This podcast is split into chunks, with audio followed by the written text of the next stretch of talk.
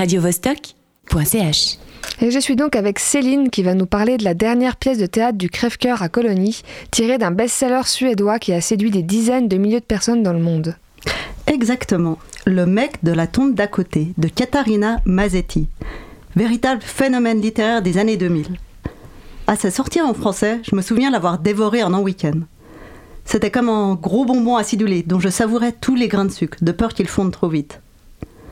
Pour celles et ceux qui n'ont pas lu le livre, le, livre raconte l'histoire tendre et caustique de deux âmes brisées qui se rencontrent dans un cimetière.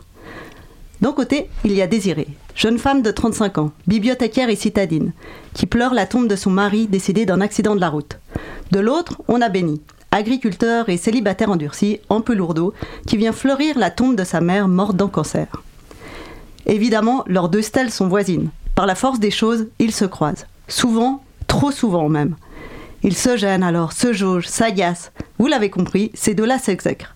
Il faut dire que tous les opposent, des ornements sur les tombes à leur goût vestimentaire. Et puis un jour, il y a ce sourire échangé. Ça marque le premier rapprochement. Il est suivi d'une irrésistible attraction sexuelle. Mais comment vivre une passion dévorante quand on n'a rien en commun? Vaste question. Comment t'as trouvé la pièce après avoir adoré le livre? J'ai été complètement séduite par la transposition de l'œuvre à la scène. Pourtant, ce n'était pas gagné d'avance.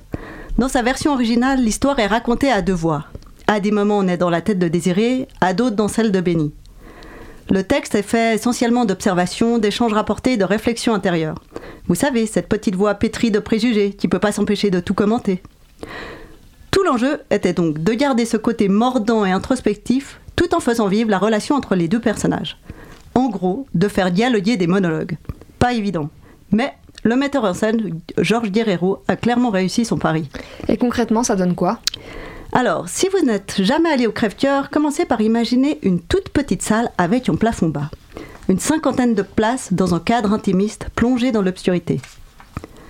La pièce s'ouvre sur une scène presque vide. Face aux spectateurs, deux tabourets trônent côte à côte devant un panneau de lambris de bois. Une jeune femme, vêtue de beige et coiffée d'un bonnet bleu ciel assorti à son écharpe, descend du fond de la salle. Son allure est distinguée, un peu hautaine. Elle s'assied, nous regarde, puis s'adresse à la salle comme si elle se confiait à son journal intime. J'en suis à regretter le bruit de la chasse d'eau assise sur un banc de cimetière, lance-t-elle désabusée. Débarque alors Béni, dans sa salopette crottée. Il porte un cajot de babiole kitschissime.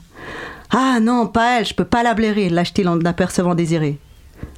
À tour de rôle, ils s'observent et nous commentent en direct ce qu'ils perçoivent et pensent de l'autre. À quel point il l'exaspère ou elle l'horripile. Les répliques fusent et s'entrecroisent. Il n'y a pas de cadeau, tout y passe. L'apparence, le physique, l'odeur. Être spectateur de ce ping-pong intérieur, qui transpire la mauvaise foi, mais tellement humain, est simplement jouissif.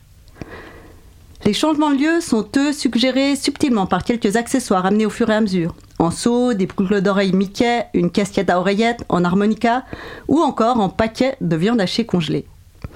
Côté jardin, c'est bordélique. On est chez Béni. Côté cours, tout est bien rangé. C'est chez Désiré. On pourrait s'y perdre, mais non, pas du tout. On suit parfaitement l'histoire qui se déroule devant nous, comme en film sans longueur. Le décor minimaliste renforce le poids des mots et la force du jeu des acteurs. Le texte a évidemment été puré, mais l'essentiel est là. C'est drôle, intime et incisif. Marie Druck, qu'est-ce qu'elle donne? Marie Druck, elle, euh, elle excelle dans son, euh, dans son rôle, de, dans cette interprétation de jeune femme euh, snob et condescendante. Quant à Vincent Babel, il est vraiment touchant dans ce, dans ce rôle de, de, de, perso- de personnage un peu rustre mais sincère et, vraiment bon comme le pain. À eux deux, franchement, ils nous mènent par le bout du nez. C'est simple, en 1h20 de spectacle, ils nous font vivre, sans même qu'on s'en aperçoive, la ronde des sentiments. La tristesse, la colère, le dégoût, la gêne, la joie, le désir, toutes les émotions exprimées sonnent justes. On s'y reconnaît. Elles font écho à nos travers et à nos ambivalences. Au final, on peut courir et s'émouvoir devant une telle démonstration de sincérité. Plus de 20 ans après son écriture, le texte a gardé la même fraîcheur. En sortant du théâtre, je n'ai qu'une envie, relire le roman et retrouver le goût de ce bonbon acidulé qui a définitivement bien vieilli. radiovostok.ch